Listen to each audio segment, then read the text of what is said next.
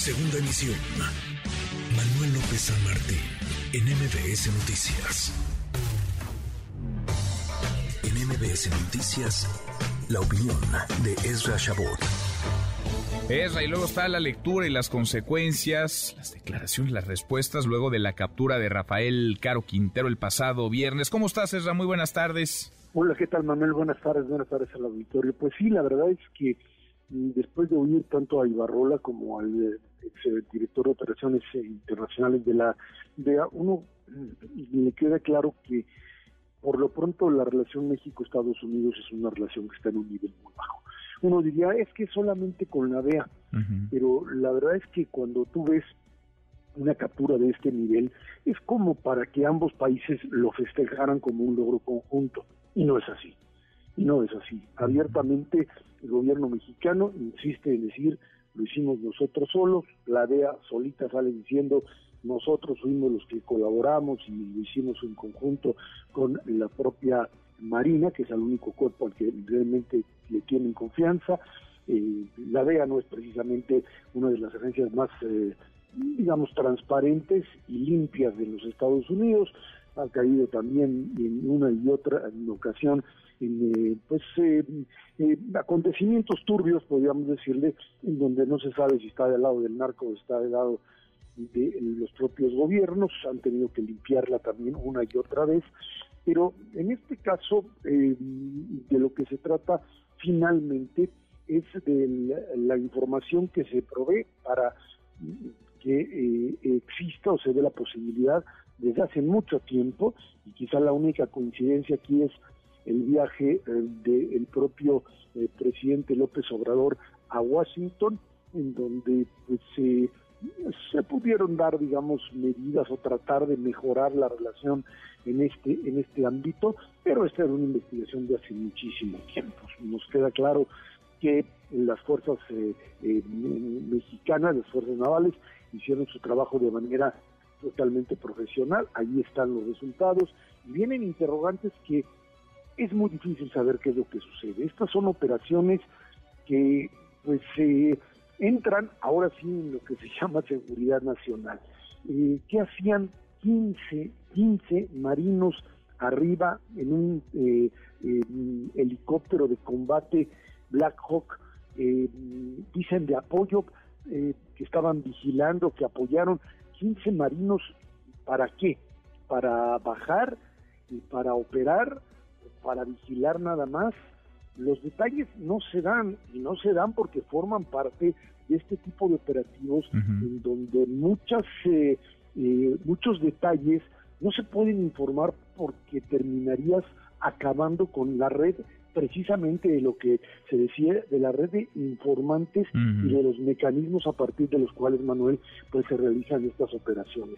Eh, el gobierno mexicano no, no lo festeja como un gran eh, triunfo. Recordemos que el López Obrador desde el inicio de su gobierno dijo no solamente el tema de abrazos o balazos, sino que no estaban en, eh, la estrategia de capturar líderes que eso no servía.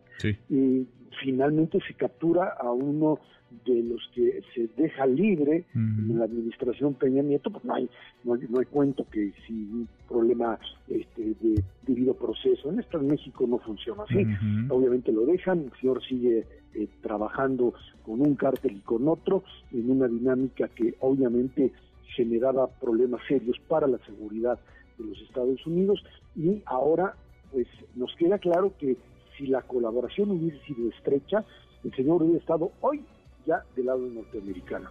El hecho de que haya sido trasladado Carlos Quintero a las, al, altiplano, al Moloya, y pueda tener, ampararse, etcétera, y seguir un proceso largo, habla de que en ese sentido todavía México y Estados Unidos están lejos de haber llegado a un acuerdo, por lo menos mm. con esta figura que tiene nombres de hace muchos años de operación, una operación Manuel. Sin duda. Lo festeja más incluso el gobierno de Estados Unidos o lo festeja déjame quedarme ahí, el gobierno de Estados Unidos, no tanto el, el, mexicano. Ahora, ¿es el mexicano el que lo captura? Puede haber sido con información de la, de la DEA, con colaboración, con inteligencia de la DEA, es la Secretaría de Marina la que realiza, encabeza este, este operativo.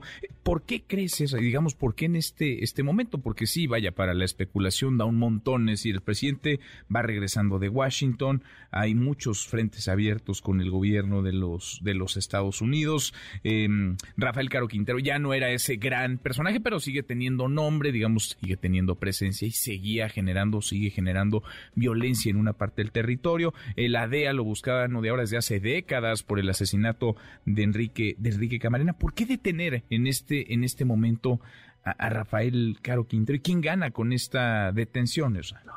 Es eh, otra vez un mundo de especulación, pero lo que queda claro es que eh, esto tiene que ver con un mecanismo de acercamiento entre por lo menos la DEA y la Secretaría de Marina.